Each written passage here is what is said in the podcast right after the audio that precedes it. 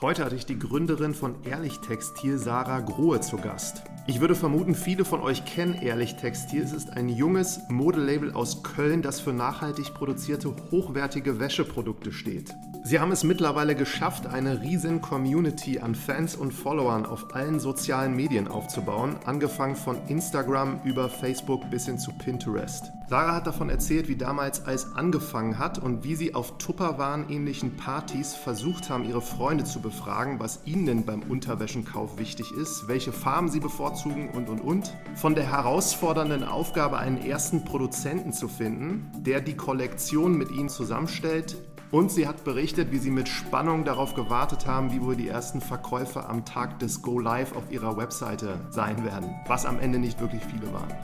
Aber das hat sich dann, wie ihr euch denken könnt, schnell geändert. Wir haben natürlich auch über das ganze Thema Nachhaltigkeit gesprochen und über Corona. Und da sie gebootstrapped haben, hat Corona sie sicherlich anders getroffen als zum Beispiel viele Wagniskapital-finanzierte Startups. Sie haben dann relativ schnell eine Initiative namens Support Sustainable Businesses ins Leben gerufen, innerhalb dessen sie sich mit anderen starken Marken, die ebenfalls für Nachhaltigkeit stehen, austauschen und gegenseitig unterstützen konnten. Ein, wie ich fand, sehr spannendes Gespräch über eine mittlerweile sehr starke Marke, die es geschafft hat, auf eine sehr authentische Art und Weise zu dem zu werden, für was sie steht. Und nun viel Spaß mit Sarah und Ehrlich Textil.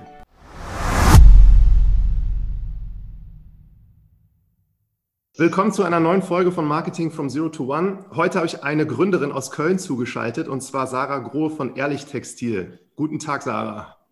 Hallo Martin, grüß dich. Ja, also das ist eine ganz spannende Geschichte, die ihr da quasi jetzt so in den letzten Jahren hinter euch habt. Und der Kontakt kam jetzt zustande durch, durch Adrian, den ich letztes Mal auch interviewt habe von Kerbholz. Und der sagte, er hätte da auch noch ein anderes Projekt damals so mit indirekt gestartet und ich sollte mal mit dir sprechen. Dann habe ich dich angeschrieben und du hast dann auch sofort geantwortet. Und dann ist mir erstmal aufgefallen, dass ihr fast schon so bisschen größer gefühlt seid als Kerbholz. Aber erzähl mal, erzähl mal selber, wie du da so reingeraten bist. Und das ist ja auch aus dieser Situation, du hast gearbeitet und dann aus diesem Job heraus die Idee gehabt. Genau.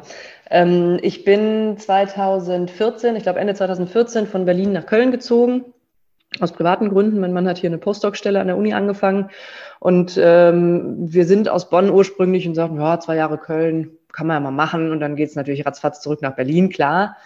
Ähm, und ich hatte eine erste Gründung hinter mir, die ich aber im Grunde so ähm, schon so halb ad acta gelegt hatte und suchte also einen Teilzeitjob, der so ein bisschen Sicherheit, ne, Miete zahlen, ab und zu mal was essen gehen, wäre ganz schön gewesen. Und dann wollte ich mich so ein bisschen neu orientieren, mal gucken, was ich so finde.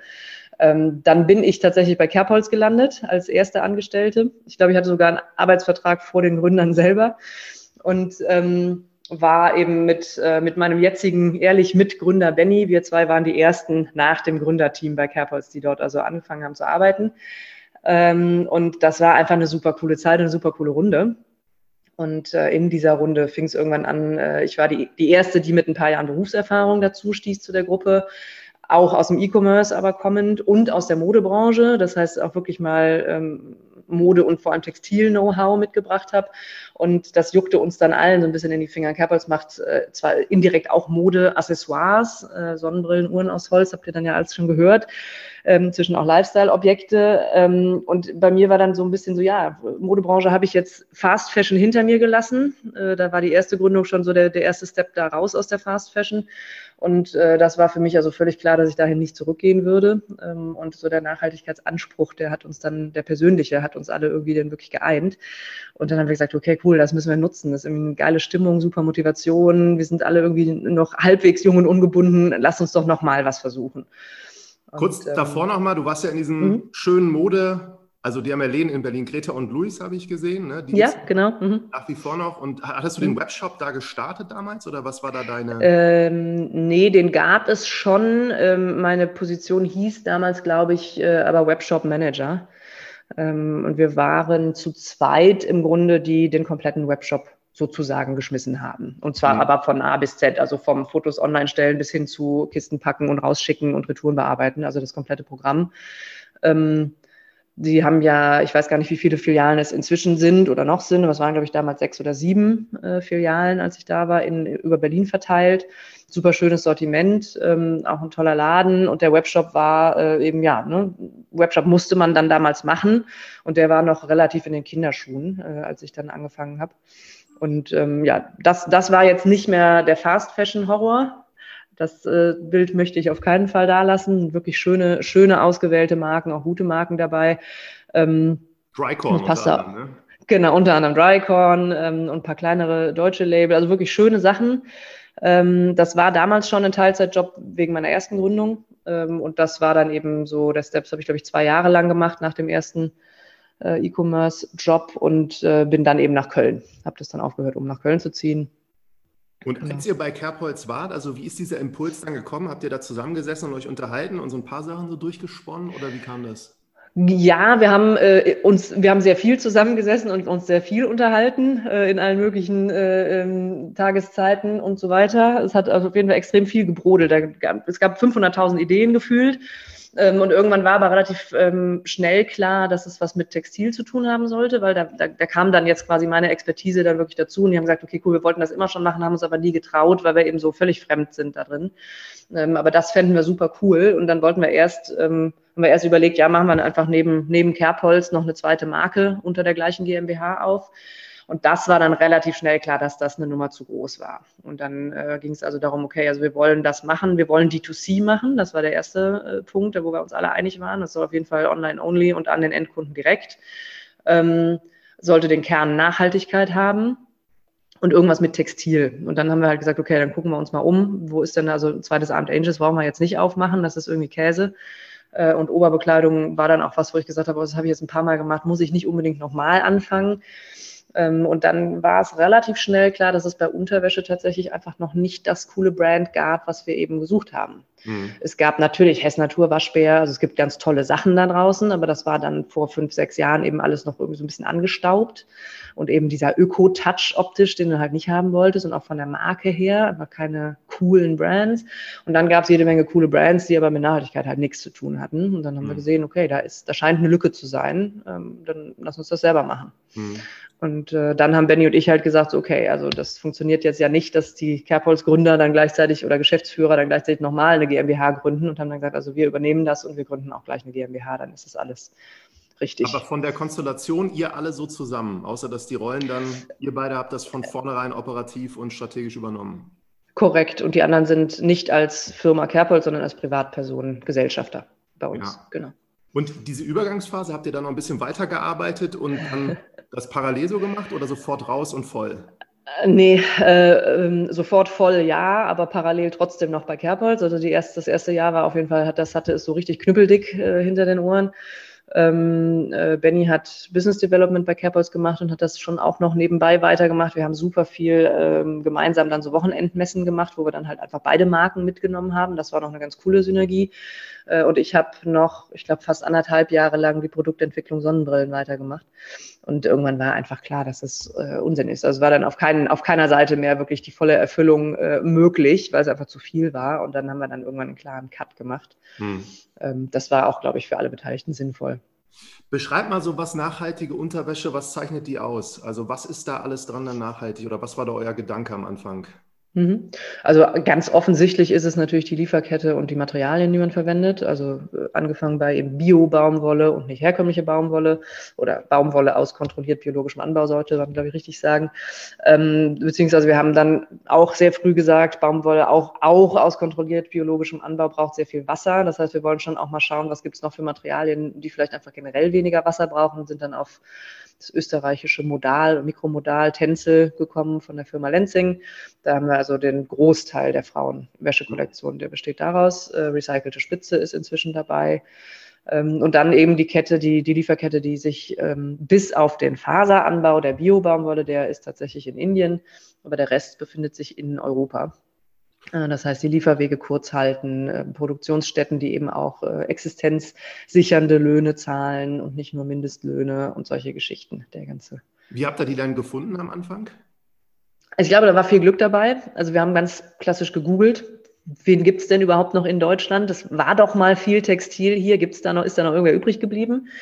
Und äh, Benny kommt ursprünglich vom Bodensee und hat dann irgendwie, wusste dann so, ja, Albstadt habe ich irgendwie so im Kopf von früher. Albstadt war mal viel mit Textil. Und dann hat er wirklich tatsächlich konkret gegoogelt, Albstadt Textilproduktion und hat dann unseren Hauptproduzenten ausfindig gemacht. Ähm, und die habe ich dann noch mit der Kerbholz-E-Mail-Adresse äh, angeschrieben äh, und bin, glaube ich, direkt bei dem, bei dem Vertriebsleiter auf dem Tisch gelandet mit meiner E-Mail und ich, es hat ungelogen keine zehn Minuten gedauert, dann hatte ich den am Telefon. Ähm, von den anderen, bitte? Den Vertriebsleiter, Guter genau. Vertriebsleiter. Guter Vertriebsleiter, absolut. Äh, der rief dann an und sagte, ja Mensch, hör mal, wir sind gleicher Jahrgang, das passt also irgendwie auch noch ganz schnell.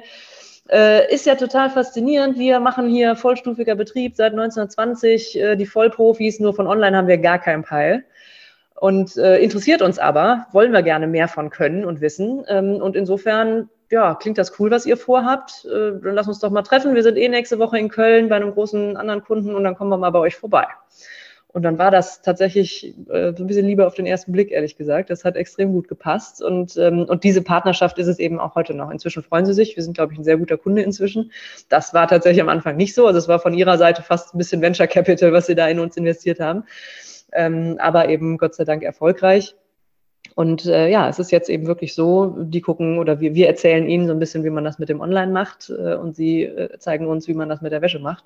Mhm. Das ist schon cool. Das macht extrem Meine, Spaß immer noch indirekt auch in Erinnerung zu haben, dass äh, dein Mitgründer Benjamin mal gesagt hat, das waren die ersten, die auch geantwortet haben. Und deswegen ja, absolut. Das waren, glaube ich, somit die einzigen, die geantwortet haben sogar. Alle anderen haben sich, äh, wir haben sogar, glaube ich, bei Trigema angefragt, da kam natürlich überhaupt nichts zurück. Das passt dann auch so ein bisschen zu dem Bild, was man da äh, inzwischen von hat. Ähm, und haben einige andere angeschrieben. Bei den meisten kam, ja, nee, zu viel zu tun, äh, zu kleine Mengen, nicht so, passt für uns nicht, meldet euch gerne in fünf Jahren nochmal und so. Und bei denen war es eben, ja, kann, kann, wir wissen, es kann auch schief gehen, aber wir haben eben einfach jetzt das Gefühl, dass es zum richtigen Zeitpunkt kommt. Wir hatten gerade intern besprochen, dass wir mehr Online-Expertise brauchen und die bringt ihr mit und dann lasst uns doch das zusammen machen. Und wie sah dieses, cool. dieses erste, diese erste eigentlich quasi dann Kollektion aus? Wie äh, viele Teile waren das? Was war das für ein Auftragsvolumen für die? War das über 10.000 oder? Ja, das schon. Ähm, also wir sind ja gebootstrapped, wie du, wie du äh, auch schon wahrscheinlich gelesen hast irgendwo. Ähm, was das heißt, was unser Anliegen war bei Gründung war, okay, wir wollen zumindest mal für ein Jahr lang ähm, Benny und mir so ein Basic-Gehalt sichern.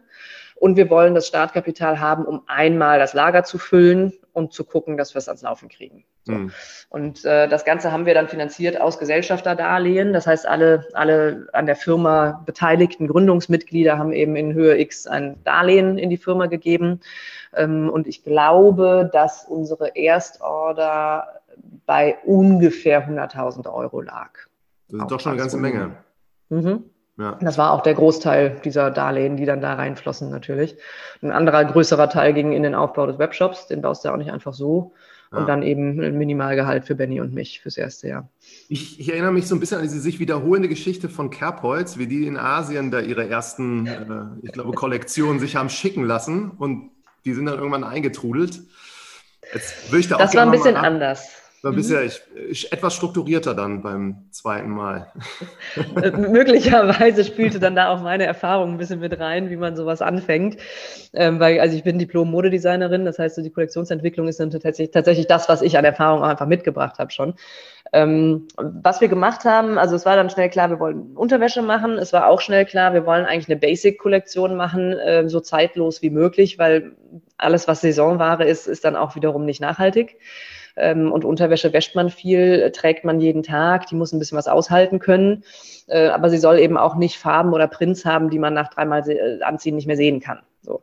Das heißt, das Farbspektrum relativ neutral, ist immer so ein skandinavischer Design-Touch, wenn du so willst. Sehr, sehr clean, sehr basic. Schwarz, grau, weiß. So. Und dann haben wir angefangen, äh, jeder bringt aus der Unterwäscheschublade seine Lieblingsteile mit. Da häufte sich dann äh, von H&M über Calvin Klein so ziemlich alles und wir haben uns dann von jedem Teil, da ist die Beinlänge toll, da ist der Bund toll, da ist, keine Ahnung, die Passform ähm, vom Bündchen super schön oder von den Trägern oder, oder, oder. Und haben uns also so ein grobes Konzept überlegt, okay, wir wollen eine Männerkollektion, eine Frauenkollektion, die waren fast, fast gleich groß zu Beginn, ähm, gleiche Farben bei den Männern mehr Baumwolle, bei den Frauen mehr Modal, weil es sich ein bisschen seidiger anfühlt. Da dachten wir dann irgendwie, das wollen die Männer nicht. Haben wir dann auch lernen müssen, dass das falsch war. Finden die nämlich ganz toll, die Männer. Ähm, ja, und das war der Anfang. Und dann haben wir sozusagen Tupperpartys gefeiert ähm, mit unseren Freunden, Bekannten, Familien, haben eingeladen mit, äh, mit Sushi und Sekt äh, und haben einfach interviewt. Was, was ist euch wichtig bei Wäsche? Wie wascht ihr eure Wäsche? Äh, was müssen die aushalten, die Teile? Ähm, braucht ihr diese Form oder jene Form? Und so, so bis wir dann quasi eine Kollektionsübersicht erstmal in Wörtern sozusagen da stehen hatten, welche Modelle wir überhaupt wollen. Und mit der Liste sind wir dann äh, zu den Produzenten und haben gesagt, okay, also das ist das, was wir uns vorstellen. Und dann haben die natürlich, die produzieren für super viele Kunden, aber haben auch eine eigene große Kollektion. Und dann haben wir uns einfach zusammen dann die Musterkollektionen angeguckt und haben, sagen wir mal so, die Basic-Modelle rausgesucht, wo wir sagen, okay, das geht in die Richtung, was wir haben wollen und haben an denen dann aber noch Feintuning gemacht. Mhm. Das waren, glaube ich, zwei oder drei Musterrunden, bis wir die Kollektion dann so stehen hatten, wie wir gesagt haben, okay, so haben wir uns das vorgestellt. Wie breit war die? Ich will nicht lügen, aber es waren, werden so 15 Männer, 20 bis 25 Frauenmodelle, glaube ich, gewesen sein. Noch in den Basic-Größen S bis XL und äh, ich glaube 36 bis 42 und in zwei bis drei Farben, glaube ich, jeweils. Und farbtechnisch, also auch basierend immer, was euch auf den Tupperpartys erzählt wurde, weiß, schwarz, blau? Ähm, ja, jein, da kamen schon auch Farbwünsche, also bunte Farbwünsche, aber das war für uns klar, dass wir gesagt haben, wir fangen wirklich mit den Basic-Farben schwarz, weiß, grau an, hm. ähm, weil wir eben den Anspruch hatten, dass es möglichst äh, Saison- und, und Trendfarben eben übergehen oder überdauern soll. Mhm. Ähm, das, das haben wir dann schon durchgezogen. Das ist auch bis heute, also schwarz ist die Farbe, die wir mit Abstand am allerhäufigsten verkaufen. Inzwischen haben wir ja sehr viele andere Farben auch dabei. Mhm. Ähm, aber das ist schon immer noch der, der zeitloseste Faktor, glaube ich. Und dann kann man sich das vorstellen, habt ihr den Auftrag gegeben, die haben es produziert, habt dann die ganze, habt dann Lager gehabt oder wie habt ihr das gemacht? Wir haben tatsächlich auch schon von Anfang an einen Logistiker gehabt, ähm, der uns ebenfalls mit einem ganz tollen Deal entgegengekommen ist, sodass das für uns überhaupt irgendwie halbwegs planbar war, was das an Kosten bedeuten würde. Ähm, und dann war das, wie das genau, wir hatten einen äh, Container-Pop-Up-Shop in Wien äh, gebucht in der ersten Woche des Online-Shops. Also zum 1.7. haben wir den eröffnet. Benny und ich waren dann, waren dann äh, vor Ort. Wir sind also, haben einen Mietwagen genommen, ein Kombi, sind von hier nach Albstadt gefahren, haben uns den Mietwagen mit der ersten Ware voll gepumpt, sind dann nach Wien weitergefahren, haben da den Pop-Up-Shop aufgebaut, haben eine wahnsinnig aufwendige Holzkonstruktion reingezimmert, äh, gibt auch wirklich witzige Fotos von und äh, hatten dann eben zum Eröffnungstag den Laptop auf dem, auf dem Tresen stehen, der runterzählte 10, 9, 8, 7, 6, bis dann der Online-Shop live ging. Und dann? Und, äh, und äh, dann passierte gar nichts. dann war der erste Tag, wir saßen alleine den ganzen Tag im, äh, im, äh, in dem Pop-up, da kam niemand vorbei und im Webshop, das stimmt, ich glaube, zwei, zwei Freunde haben dann am ersten Tag was bestellt, freundlicherweise, aber das war es dann auch. Habt ihr damit Hatten wir uns alles etwas rauschender vorgestellt. Ja, also, dass es nicht durch die Decke geht, haben wir gewusst. Wir hatten zwar angeteasert, äh, Facebook, Instagram vorher, aber ähm, ja, das war relativ verhalten von der Resonanz.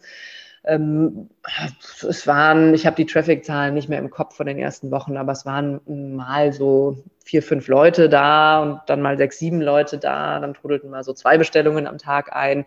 Dann weiß ich noch, äh, irgendwann in den ersten frühen Monaten war das, ähm, habe ich habe immer noch äh, im Backend gesessen und die Warenkörbe angeguckt, die so über die Tresen gingen, fand das ganz toll. Und dann hatte jemand, ich glaube, für 100 Euro was bestellt. Und dann wollte ich das rumschicken, habe, äh, glaube ich, aus Versehen aber die Kunden-E-Mail selber im Verteiler gehabt und habe nur geschrieben, boah, geiler Warenkorb mit 13 Ausrufezeichen und dachte im Moment, als ich es abgeschlossen habe, so, nein, oh nein, wie peinlich. Ich weiß nicht, ob die Kundin die E-Mails jemals bekommen hat. Wenn sie sie bekommen hat, hat sie sich vielleicht einfach mitgefreut. Ich weiß es nicht. Auf jeden Fall so richtig geile Fails am Anfang. Ähm, ja, und dann äh, haben wir uns mühsam von Woche zu Woche geschleppt. Der Pop-Up-Store war dann nach einer Woche, haben wir den an, ähm, hatten wir, glaube ich, zwei Leute, die den dann übernommen haben. Ich glaube, der lief einen ganzen Monat, wenn ich mich nicht vertue, in Wien. Wo war das Wien ist äh, äh, am, am äh, Ufer bei dem Badeschiff. Ah, ja. hatten die so eine Containerstrecke, ich glaube, es waren drei oder vier Baucontainer und jeder konnte monatsweise als Pop-Up-Shop gemietet werden. Auch war, glaube ich, auch Fokus Nachhaltigkeit, da waren also alle möglichen coolen Sachen eigentlich dabei. War eine super coole Woche für uns. Bombenwetter, äh, die aufregende Zeit ging irgendwie, die erste ging zu Ende, die nächste fing an. Also es war alles ziemlich cool, nur Verkäufe waren natürlich wirklich noch weit weg. Ja. Und äh, dass ihr so eine D2C-Brand gegründet habt, das hast du vorhin gesagt, es war von Anfang an so euer Plan. Ich glaube, in mhm. Corona-Zeiten hätten sie andere gewünscht, hätten sie auch getan. Jo. Und das war aber auch so mit dem Gedanken, ihr könnt da steuern, was passiert und habt da irgendwie so alles im Griff und macht euch da auch nicht abhängig jetzt von irgendwelchen Zwischenhändlern? Ja, auch. Es waren zwei, zwei Punkte. Das war der eine. Der eine war, wir wollen sehen, wie weit kommt man mit Markenaufbau online, alleine, in Eigenregie, ohne eben irgendwie große Vertriebskanäle dafür zu nutzen. Äh, eben weil wir A, die First-Party-Daten äh, glaubten, gut selber brauchen zu können und weil wir eben gesagt haben, wir wollen selber gucken, wie weit wir es bringen. Wie weit schaffen wir das? Ähm, das war das eine. Das andere war allerdings, dass wir eben auch von Anfang an gesagt haben, also wenn wir jetzt nochmal ein Textilbrand, wenn wir in dieser schmutzigen Branche uns nochmal ansiedeln, dann haben wir schon auch den Anspruch, groß zu werden und damit dann eben auch wirklich Impact zu schaffen. Also sprich, wir wollen wirklich einen Marktanteil haben irgendwann äh, und mit unseren guten Sachen eben einen Großteil schlechtere Sachen ersetzen. Mhm. Und das schafft man in Deutschland vor allem übers Pricing. Ähm, und dann haben wir gesagt, okay, wenn wir es D2C machen, dann brauchen wir keine großen Zwischenhändler einkalkulieren. Das heißt, wir haben tatsächlich so kalkuliert, dass wir im Grunde auch keine Einzelhandelsmarge drin haben. Mhm. Wir haben inzwischen lass es mal 30 sein, vielleicht jetzt in, in Dach verteilt, kleine äh, Concept Stores, Boutiquen, die eben sagen, ist okay, ich komme mit der Kalkulation zurecht, die verdienen da im Grunde kein Geld mit, aber sie zahlen auch nicht drauf. Ähm, und sie sehen es so ein bisschen als Service für ihre Kunden, eben auch so ein paar Unterwäscheteile anbieten zu können. Das gesamte Sortiment bildet keiner, ähm, äh, kein B2B-Kunde ab. Ähm, und, das ist dann so ein ganz schöner Zwischenweg. Das ist mhm. irgendwie ein, ein, Geben und ein Nehmen. Jetzt in den Corona-Zeiten, als der stationäre Handel wochenlang zu hatte, haben wir denen natürlich dann auch erlaubt, die Sachen online zu verkaufen. Da hoffe ich auch, dass es dem einen oder anderen vielleicht geholfen hat. also das ist einfach, sind schöne Partnerschaften, die da entstanden sind. Aber es ist nach wie vor keine Strategie. Hm. Jetzt muss man ja zu diesem Modebereich sagen, also es ist immer zumindest, wie ich es gesehen habe, der hat eigentlich sehr hohe Margen. Und wenn du Händler bist, verdienst du ja relativ gut, selbst wenn du das dann rabattiert verkaufen musst. Und ihr habt es dann, dann direkt gemacht. Aber Mode entscheidet sich ja auch immer so ein bisschen so, ist das eine Marke, ist das keine Marke? Kommt die irgendwie so an? Und ich weiß halt, was Kerbholz durch die Gespräche mit Adrian damals, dass die ja auch so absolut äh, kreative, fantastische Messeauftritte gemacht haben und irgendwie haben die es dann geschafft, das so zum Laufen zu kriegen. Und ähm, wie habt ihr das dann hingekriegt, dass sich das eigentlich so hochgespielt hat? Ähm, wir haben auch die Messeauftritte mitgemacht. Ähm, das war, glaube ich, gut, weil klar, Textilien, Klamotten, die du anziehst, nur online sehen und dann kaufen, äh, ist schon auch nochmal eine Hürde gewesen vor fünf, sechs Jahren. Ich glaube, inzwischen ist das, glaube ich, nicht mehr so eine große Hürde. Ähm, das war, glaube ich, schön fürs Anfassen. Es war schön für die Nahbarkeit der Marke. Allerdings sind das ja so Wochenendmärkte gewesen. Wir haben uns zwar gefühlt wirklich, ich glaube, 50 Wochenenden im Jahr um die Ohren geschlagen, irgendwo in deutschen Städten und österreichischen. Ähm, aber es sind ja trotzdem immer nur relativ wenige Leute, die dich dann dort sehen. Ähm, ich weiß nicht, ob das fürs Brandbuilding super relevant war. Ähm, an, in der einen oder anderen Stadt wahrscheinlich schon. Ähm, da haben wir auch wirklich, das haben wir den Umsätzen gemerkt, dass da die eine deutlich besser funktioniert hat als an vielen anderen Standorten. Ähm, aber ich glaube, was bei uns der ausschlaggebende Punkt war, war, dass wir dieses Thema Nachhaltigkeit hatten, ohne das mit einem erhobenen Zeigefinger zu erzählen. Also es ging nie darum zu sagen, ihr müsst jetzt bei uns kaufen, weil wir machen das richtig, alle anderen machen es böse und falsch, ähm, sondern wir haben von Anfang an aus uns selbst heraus, glaube ich, unsere sozialen Medien so bespielt, wie wir es persönlich eben auch empfunden haben. Also wir haben einfach unsere Geschichte erzählt, während wir sie erlebt haben. Und ich glaube, das hat eine, hat eine, eine, eine wirklich eine direkte Nahbarkeit geschaffen, ähm, die für ein Markenbuilding, glaube ich, super wichtig ist. Ähm, es war, man konnte sich äh, reinversetzen, man hat auch, wir haben auch Fehler ganz klar kommuniziert. Ähm, wir haben auch ganz klar kommuniziert, zum Beispiel am Anfang, wir wollen nachhaltig sein, aber wir sind am Anfang nicht um die herkömmliche Baumwolle drumherum gekommen, weil wir einfach die Ordermengen noch nicht hatten für Bio-Baumwolle. Mhm. Ähm, und äh, freuen uns riesig, dass ihr uns dabei geholfen habt, dass wir inzwischen eben nur noch Bio-Baumwolle anbieten können, weil genug Teile gekauft worden sind. Mhm. Und so richtig, so wirklich dieses Step-by-Step, Step, Nachhaltigkeit ist ein Prozess. Wir sehen den ja auch gar nicht nur beim Produkt, sondern haben schon den Anspruch, dass das alle Unternehmensteile betrifft. Ähm, und äh, das wird nie fertig sein. Und ich glaube, dieser, dieser Anspruch, sagen wir, wir, das ist uns mega wichtig, das ist der Markenkern. Aber A, schreien wir es nicht nach außen im Sinne von, ihr müsst jetzt, sonst seid ihr schlecht. Äh, und B, ähm, sagen wir eben auch ganz klar, ist ein Prozess und wir freuen uns über jeden, der uns da einen Schritt weit begleitet beim mhm. Prozess. Und das Erste, was ihr damals gemacht habt, ist dann, ihr habt Facebook-Profil gebaut und habt die Story dann über die sozialen Medien erzählt. Genau, korrekt. Das ist so ziemlich auch alles, was wir gemacht haben. Also E-Mail-Marketing weit, weit davon entfernt. Ähm, wir hätten ja auch gar nicht gewusst, an wen wir erstmal irgendwas schicken sollen. Ähm, es war, ich glaube, der Webshop ist für den ersten Wurf super schön gewesen. Äh, funktionierte auch ganz gut. Ähm, war, das war, glaube ich, kein, kein, großes, äh, äh kein großer Fehler. Ähm, aber ich glaube, Facebook und Instagram hat tatsächlich intuitiv gut funktioniert von Anfang an ähm, und eben auch ähm, durch Fremdcontent. Also wir haben ganz früh angefangen, ähm, und ehrlicherweise ist es sogar so gewesen, dass wir plötzlich Bilder geschickt kriegten von KundInnen in unseren Teilen, von ähm, Influencern und Fotografinnen, die unsere Teile fotografiert hatten bei einem Shooting äh, und die von sich aus auf uns zugekommen sind und gesagt, hey, guck mal, was wir für ein schönes Foto gemacht haben mit euren Teilen und wenn ihr wollt, ne, gerne mit Fotocredits, aber das dürft ihr gerne teilen.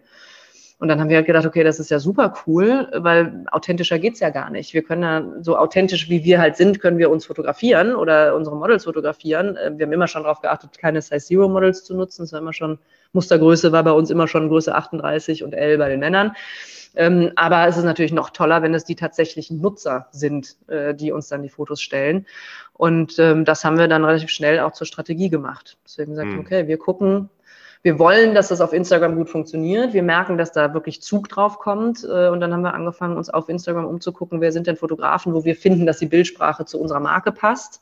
Und haben die proaktiv dann eben angeschrieben und gesagt, hey, hör mal, also entweder wir suchen Fotografen für unser nächstes Shooting, was wir selber machen. Ähm, das machen wir inzwischen immer noch so, dass wir mit Instagram-Fotografen, Fotografinnen unsere Shootings bestreiten, aber eben auch, ähm, wir schicken dir gerne ein, Testpaket äh, fürs nächste Shooting ähm, und freuen uns, wenn wir dann eben auch von den Bildern was haben. Mhm.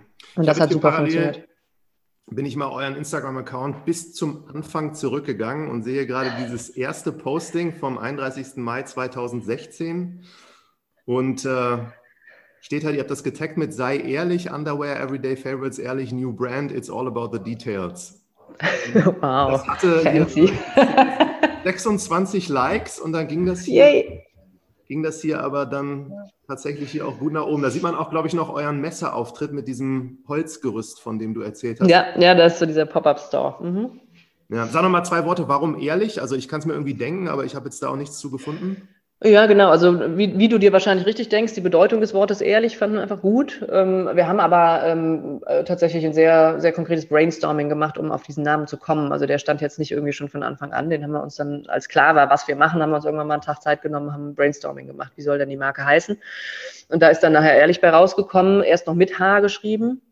Ähm, dann hat äh, unsere damalige ähm, ähm, Grafikerin, die uns auch die ganze CI für den Webshop gemacht hat, den ersten Wurf die hat dann mal gegoogelt, ähm, wollte sich inspirieren lassen, wie sie, wie sie das jetzt vielleicht in, in ein Logo packt und hat dann relativ schnell gefunden, dass die mittel- oder althochdeutsche Schreibweise des Wortes ehrlich sich tatsächlich ohne H schrieb. Und das sah auf Anhieb im Logo echt schöner aus, ehrlich gesagt. Und wir fanden es cool, weil es so ein bisschen den Bogen äh, schlägt zu unseren Traditionsherstellern auf der Schwäbischen Alb. Die machen das alles seit über 100 Jahren. Das sind so die ne, traditionsreiches Handwerk und keine Ahnung was. Und das fanden wir dann irgendwie ganz cool, dass sich das so heimlich im Namen nochmal widerspiegelt. Und das Textil ist nur dazugekommen, weil die Domains nicht mehr frei waren, ehrlich.de und ehrlich.com. Da haben wir uns äh, tatsächlich kurz mal gestritten mit dem ehrlich.com, ehrlich.com Besitzer, aber der wollte äh, dann so, so horrende Summen, die würden wir heute noch nicht bezahlen können, glaube ich, dass wir gesagt haben, nee, also dann behalt deine Domain, dann hängen wir noch Textil hinten dran. Das ja. passt ja irgendwie auch. Und von der Kollektion, also wenn er da jetzt 100.000 Euro erste, was ist das für eine VK-Wert? Was ist das gewesen so von den Preisen, die ihr hattet? Ich, ich würde ganz plump sagen, etwa mal vier, ja. mal 4,2 oder so vielleicht dann brutto VK etwa. Wie lange hat das gedauert, bis ihr das dann echt abgesetzt hattet? Ähm, ich glaube, dass wir zum Weihnachtsgeschäft das ein oder andere Teil schon nachgeordert hatten. Aber die gesamte Menge, da ging natürlich der eine Artikel besser als der andere. Also auch da waren auch Teile dabei, die wir dann nicht nochmal nachgeordert haben, weil wir sie tatsächlich anderthalb Jahre lang hatten.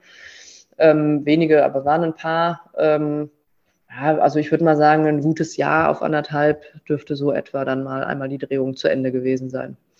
Und, Und dann wussten wir aber eben, was wir auch nicht nochmal nachbestellen. Mhm.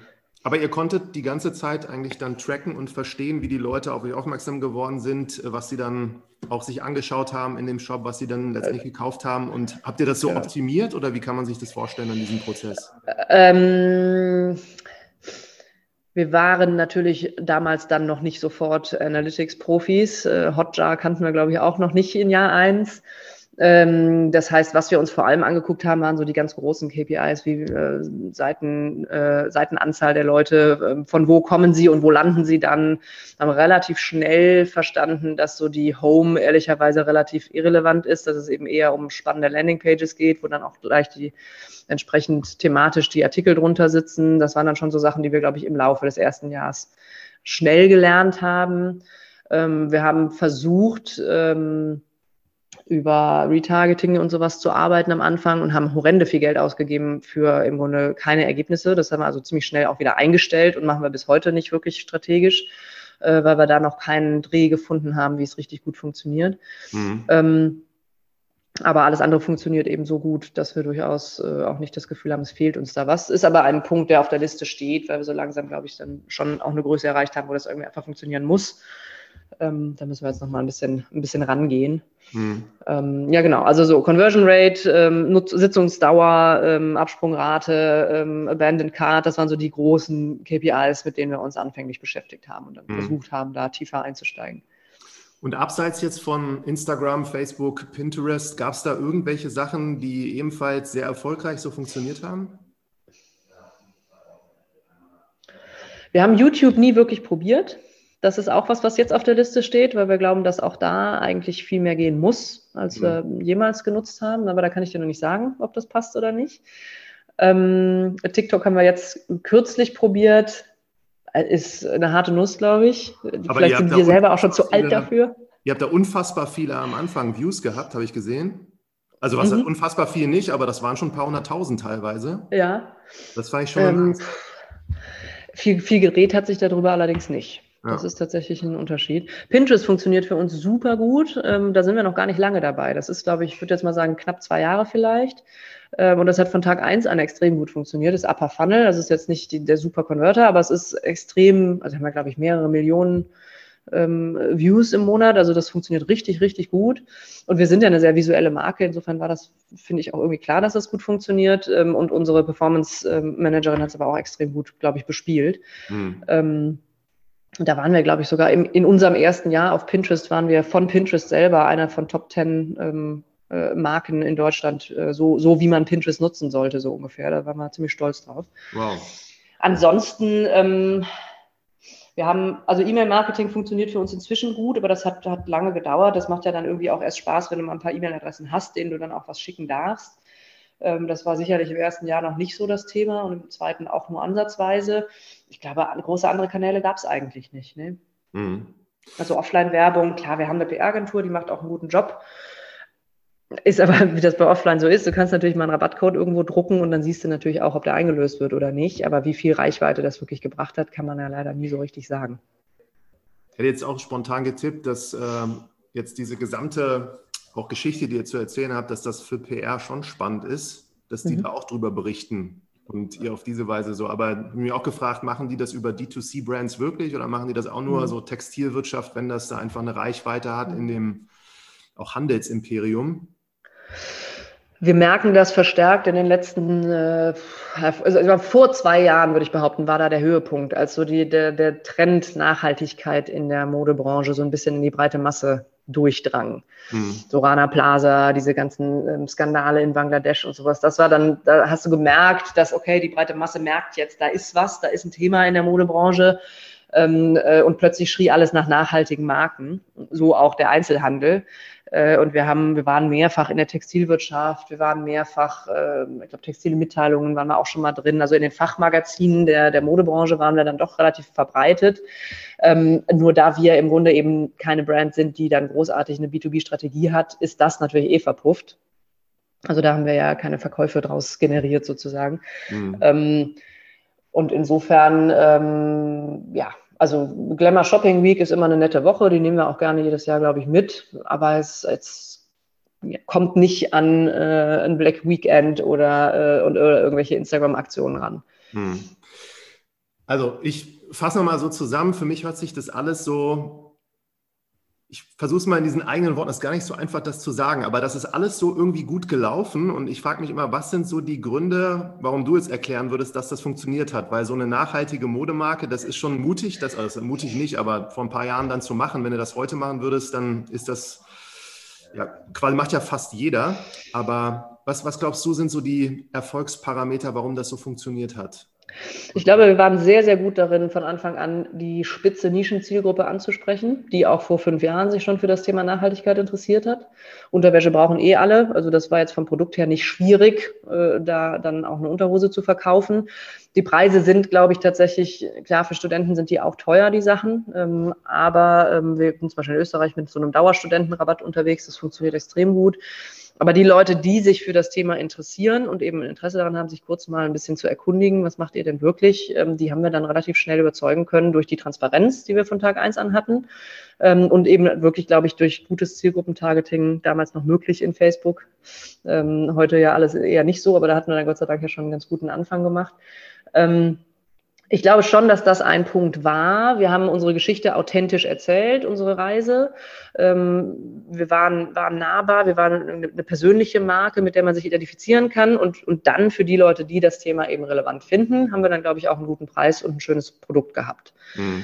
Ähm, und ähm, inzwischen sind wir, klar, ich meine, natürlich machen wir inzwischen mit Google Analytics so viel, wie wir irgendwie hinkriegen. Also Datenarbeit ist dann schon das, was jetzt die letzten zwei Jahre äh, bestimmt hat und das Feintuning im Performance-Marketing und so weiter. Da sind natürlich auch erhebliche Budgets inzwischen, die da reingehen.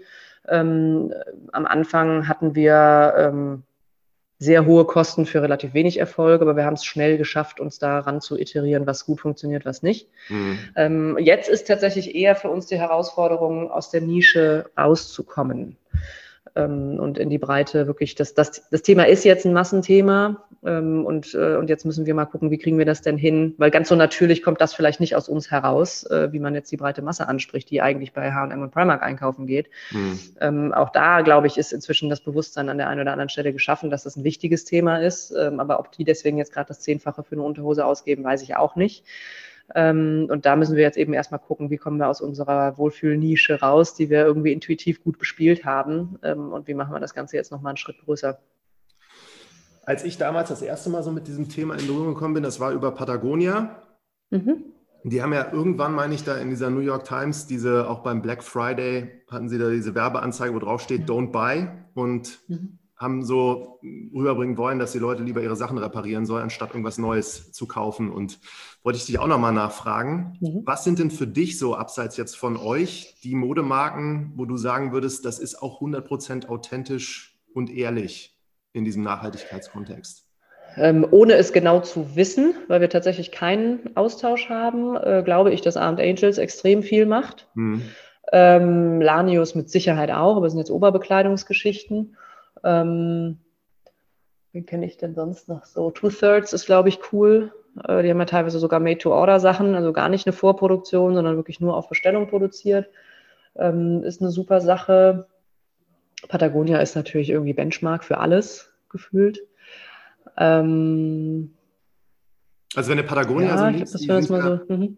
die sind ja auch durch ihre Aktionen da super polarisierend manchmal und politisch unterwegs mhm. gewesen und bei euch ist es so, man, man guckt da drauf und ich finde, das wirkt alles so sehr, sehr ruhig und angenehm, mhm. ohne dass da irgendwelche mhm. großen. Das war so ein bisschen das, was wir uns auf die Fahne geschrieben haben. Für uns ist Nachhaltigkeit eine Selbstverständlichkeit, aber eben nichts, was wir anderen aufzwingen würden, sondern wir erhoffen uns davon, jemanden eher mit auf unsere Reise nehmen zu können, wenn wir ihm oder ihr eben die Chance lassen, selber zu entscheiden, ist das jetzt was, will ich mir das jetzt leisten oder sage ich, ist zwar wichtig, aber kann ich halt nicht, ich kaufe halt was anderes, dann ist das mhm. erstmal auch okay. Ähm, aber für uns ist es so, wir haben das als Kinder alle gehabt, wenn wir irgendwas machen mussten, fanden wir es scheiße aus Prinzip. Und genau das wollten wir halt nicht erzeugen, sondern wir wollen halt sagen, hey, wir haben uns dafür entschieden, kommt doch mit auf unsere Reise, guckt mal, wie das bei uns funktioniert und wir freuen uns, wenn wir euch damit irgendwie erreicht kriegen. Mhm. Und ähm, ich glaube, das hat gut funktioniert. Ob es in der breiten Masse so gut funktioniert wie in der Nische, die sich gegebenenfalls eh schon interessiert hat, so ein bisschen, weiß ich noch nicht. Äh, würde ich mir wünschen. Da ist natürlich in den letzten Jahren viel an Vorarbeit passiert, eben durch auch Patagonia, die ja sicherlich auch Wege breiten mit ihren, mit ihren lauten Ausrufen. Ähm, das ist nicht unsere Sprache, glaube ich. Ich persönlich finde es grandios. Ähm, aber ehrlich war eben tatsächlich, auch sehr früh mit dabei, ähm, das, das Wort, wir haben, wie haben wir es genannt, Wohlfühlgefühl. Also wir wollen uns, wir wollen uns wohlfühlen mit dem, was wir unternehmerisch machen. Nicht nur mit dem Produkt, was wir anbieten, sondern auch mit dem, wie wir mit unseren eigenen Mitarbeitern, Mitarbeiterinnen umgehen, wie wir mit unseren Partnern zusammenarbeiten. Also das Gesamtpaket Vorfreude GmbH, wie ja die GmbH hinter Ehrlich Textil heißt, ähm, das soll sich für uns richtig anfühlen. Ähm, und genauso wollen wir eben, dass unsere Kunden und Kundinnen sich in unserer Wäsche wohlfühlen können und eben im Hinterkopf auch das Häkchen setzen können. Und ich habe damit im Zweifel auch noch eine gute Tat getan. Dann kaufe ich vielleicht doppelt gerne. Äh, oder kümmere mich auch einfach etwas mehr um die Teile, die ich dann für etwas teureres Geld kaufe. Wasch sie im Waschbeutel, nicht bei 60 Grad. Also einfach, da geht so viel dann an, an Rattenschwanz noch äh, mit über den Ladentisch, ähm, was wir eben schön finden, wenn es sich einfach gut anfühlt im Kern. Ja. Und ähm, ja, das ist was, wo wir auch hoffen, jetzt Yoga, Lifestyle, Work-Life-Balance, das sind ja alles Themen, New Work, alles Themen, die jetzt, glaube ich, unsere Generation sowieso und auch schon die, die so langsam mal ähm, ein paar Jahre jünger als ich sind, die jetzt anfangen zu arbeiten, ähm, das ist, glaube ich, was, was deren Alltag bestimmt. Ähm, und das sind alles Themen, über die man, glaube ich, ein nachhaltiges Produkt gut verkauft kriegt. Absolut. Letztes großes Thema nochmal Corona. Als das war, mhm. was ist da so bei euch passiert? Ja, das war was. Ich war, äh, ich habe eine zweieinhalbjährige Tochter und ähm, der Februar und März letztes Jahr waren meine beiden letzten Elternzeitmonate äh, mit meinem Mann zusammen. Und ähm, wir waren tatsächlich im Urlaub in den letzten zwei Märzwochen und sind dann Hals über Kopf nach Hause gekommen, äh, als dann plötzlich dieser Lockdown losging. Und äh, im Online-Shop war zehn Tage lang fast null also richtig, wie die ganze Welt gefühlt war, in Schockstarre. Ähm, und da haben Benny und ich richtig gezittert. Also das war wirklich gruselig, ganz plötzlich von eigentlich dauerhaft steigenden Zahlen mal zehn Tage lang fast gar nichts. Also ein richtiger Knick nach unten. Dann hat es sich aber Gott sei Dank relativ schnell wieder erholt äh, und ist so ungefähr aufs, aufs Vorlevel dann wieder zurückgekommen. Äh, wir haben dann uns hingesetzt, haben natürlich unseren Finanzplan, den wir hatten für das Jahr, nochmal mal ein paar Corona-Szenarien äh, gebaut da gab es dann einen Worst Case und einen Best Case und so einen Middle Case. Und äh, am Ende des Tages haben wir unseren, unseren Corona-Best Case sogar leicht übertroffen am Ende. Also wir sind wirklich mit einem blauen Auge davon gekommen. Ähm, wir haben allerdings auch viel getan. Wir haben ähm, äh, ganz früh dann schon ähm, die, eine Initiative gegründet, eine Hashtag-Initiative Support Sustainable Businesses, wo wir in kürzester Zeit, glaube ich, boah, über ich glaube sogar über 70 kleine nachhaltige Brands äh, zusammengesammelt haben und mit denen gibt Slack-Channels, äh, da sind so viele Leute drin, dass man schon gar nicht mehr mitzählen kann ähm, und uns einfach ausgetauscht haben. Wie geht ihr damit um? Wie, wie funktioniert bei euch jetzt das? Und wir haben gerade gemerkt, das funktioniert gut, macht das doch auch mal. Haben gegenseitig uns mit Gewinnspielen unterstützt und so weiter. Also so richtig dieses gerade wir kleinen Unternehmen, die dann auch noch nachhaltig arbeiten, das heißt eben nicht auf jeden Cent äh, gucken können, was jetzt den Einkauf angeht. Wir haben halt Ausgaben, die sind höher als bei einem, bei einem nicht nachhaltig arbeitenden Unternehmen. Äh, und wir haben natürlich dadurch Nachteile. Äh, und da müssen wir jetzt gucken, dass wir uns irgendwie zusammentun und, und durch Synergieeffekte diese Nachteile wieder ausgleichen. Daraus entstanden ist dann mit sieben Brands, mit denen wir uns einfach extrem gut verstanden und ausgetauscht haben, tatsächlich ja die Vereinsgründung äh, Startups for Tomorrow. Die haben, sind wir mit Gründungsmitglied im letzten Jahr gegründet ähm, und ähm, das wird jetzt sicherlich auch nochmal eine ganz interessante Parallelbaustelle, ähm, die durchaus politischer werden kann, als dass die einzelnen Marken vielleicht sind. Wir sind mhm. auch mit Female Companies dabei, die sind hochpolitisch unterwegs, auch in ihrer Markensprache, ja. Ähm, das sind wir nicht, ähm, aber uns daran beteiligen wollen wir sehr gerne. Könnte ein schönes Format sein. Und in so ein paar Sätzen, was hat Corona geändert? Ähm, ich glaube, es hat vor allem geändert, dass das Thema Nachhaltigkeit nochmal in die breitere Masse mehr durchgesickert ist. Also gerade Lieferketten, äh, die über fünf Kontinente gehen, bevor sie dann am, beim Endkunden ankommen, sind ja reihenweise zusammengebrochen, schon ganz früh. Ähm, das Thema war für uns tatsächlich in, im letzten Jahr gar keins. Wir haben komplett konstant geliefert und auch liefern, äh, geliefert bekommen. Ähm, äh, ich glaube, dass das so ein Thema Nachhaltigkeit nochmal in die breite Masse holen. Äh, dann gingen die Videos rum, blauer äh, Delfine in der Bucht von Venedig, weil plötzlich keine Kreuzfahrtschiffe mehr fahren, äh, blauer Himmel, Bergview in, ich weiß gar in Nepal war es, glaube ich, wo seit zwölf Jahren eine Bergspitze im Grunde im Dauersmog verschwunden war. Die war plötzlich wieder in blauem Himmel sichtbar. Das sind natürlich alles Punkte, die, die total das Bewusstsein für Nachhaltigkeit Nachhaltigkeit oder mehr Nachhaltigkeit ähm, in, in der breiten Masse verankern nochmal. Das hat sich sicherlich geändert. Wie viel davon wirklich bleibt, wird sich zeigen.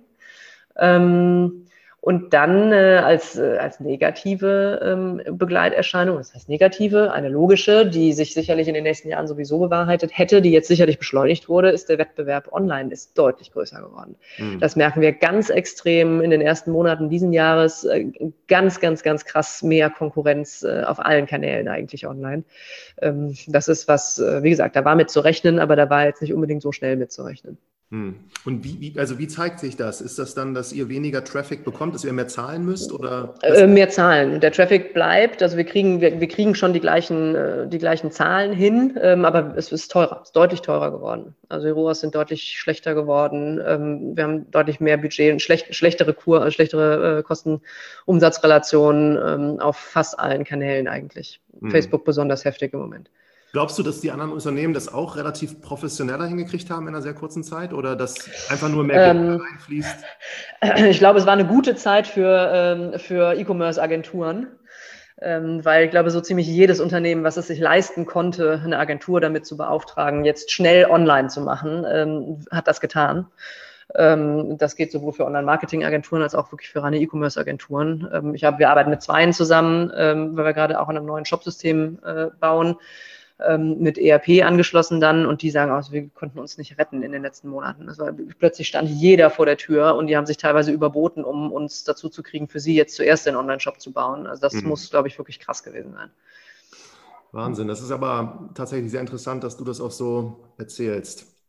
Genau, dann beschäftigt ihr euch, das weiß ich jetzt aus unserem Vorgespräch, gerade noch mit diesem Thema New Work und habt da, denke ich, auch in der Corona-Zeit so einiges geändert, wie ihr das vorher gemacht habt und jetzt. Was, was macht ihr da genau?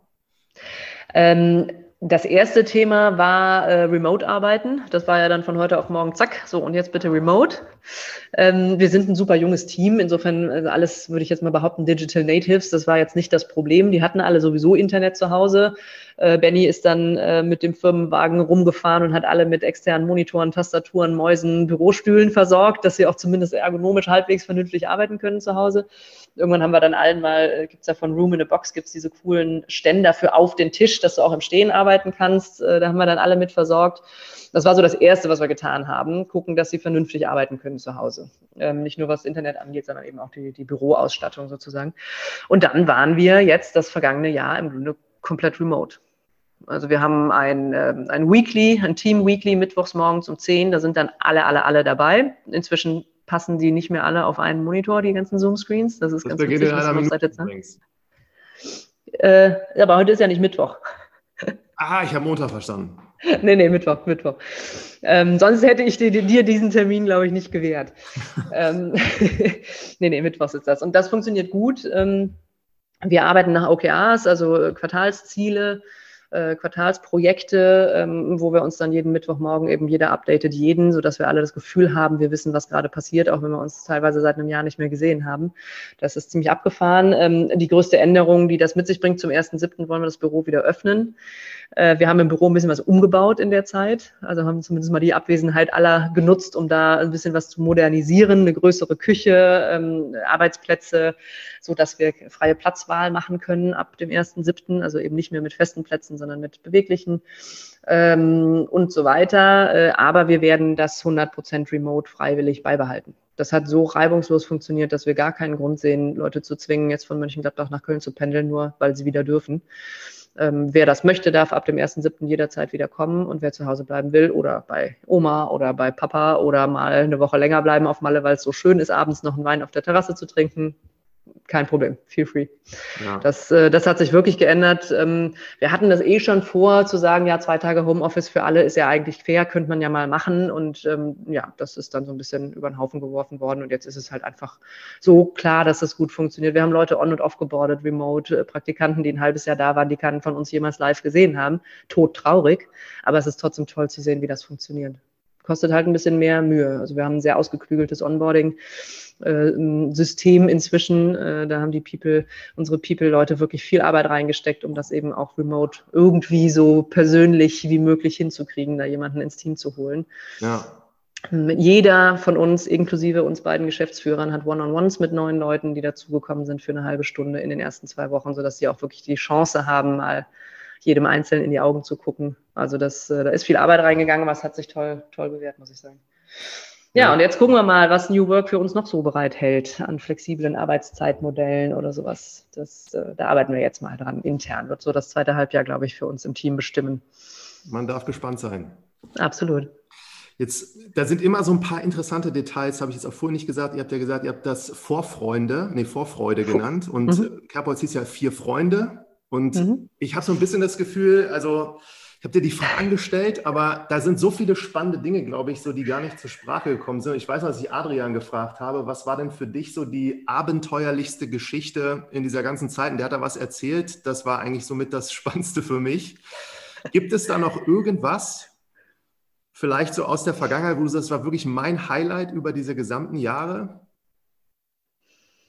Boah, das ist extrem schwer zu sagen. Also wir haben natürlich viele tolle Reisen inzwischen gemacht. Wir haben ganz tolle Partnerschaften aufgebaut, aber das war nicht so ein Zeitpunkt, wo das dann plötzlich toll war, sondern das ist eigentlich das Schöne, dass es so gewachsen ist über die Jahre. Äh, ich glaube, das, wo ich immer noch mit so einem Gänsehautmoment dran zurückdenke, ist dann schon der Launch der ersten Spitzenteile. Die kamen, glaube ich, im Sommer 17, also ein knappes Jahr nachdem der Online-Shop live gegangen ist, kamen die online und wir hatten uns für unser Gefühl ziemlich weit aus dem Fenster gelegt, äh, gelehnt, was die Mengen angeht. Und ähm, haben gesagt, okay, die, wir müssen mal versuchen, dass wir die bis Weihnachten abverkauft gekriegt haben. Dann ist es gut gelaufen und dann können wir auch noch rechtzeitig nachproduzieren und so. Und ähm, die waren innerhalb von drei Wochen restlos ausverkauft. Das war so das allererste Mal, dass es wirklich so einmal komplett durch die Decke gegangen ist. Und wir saßen da und konnten es beide überhaupt nicht glauben. Ähm, aber das war der Moment, wo wir dann gemerkt haben, okay, das kann funktionieren, was wir hier angefangen haben. Das war so der, der, Turning Point, wenn du so willst. Ja. Das ja. war krass. Absolut krass. Sarah, danke, dass du dabei warst. Hat mir echt großen Spaß gemacht, mit dir zu sprechen und ich bin sehr gespannt, wie das weitergeht bei euch. Vielen herzlichen Dank für die Einladung, Martin. Hat mir auch sehr viel Spaß gemacht. Und dir alles Liebe weiterhin. Danke euch auch.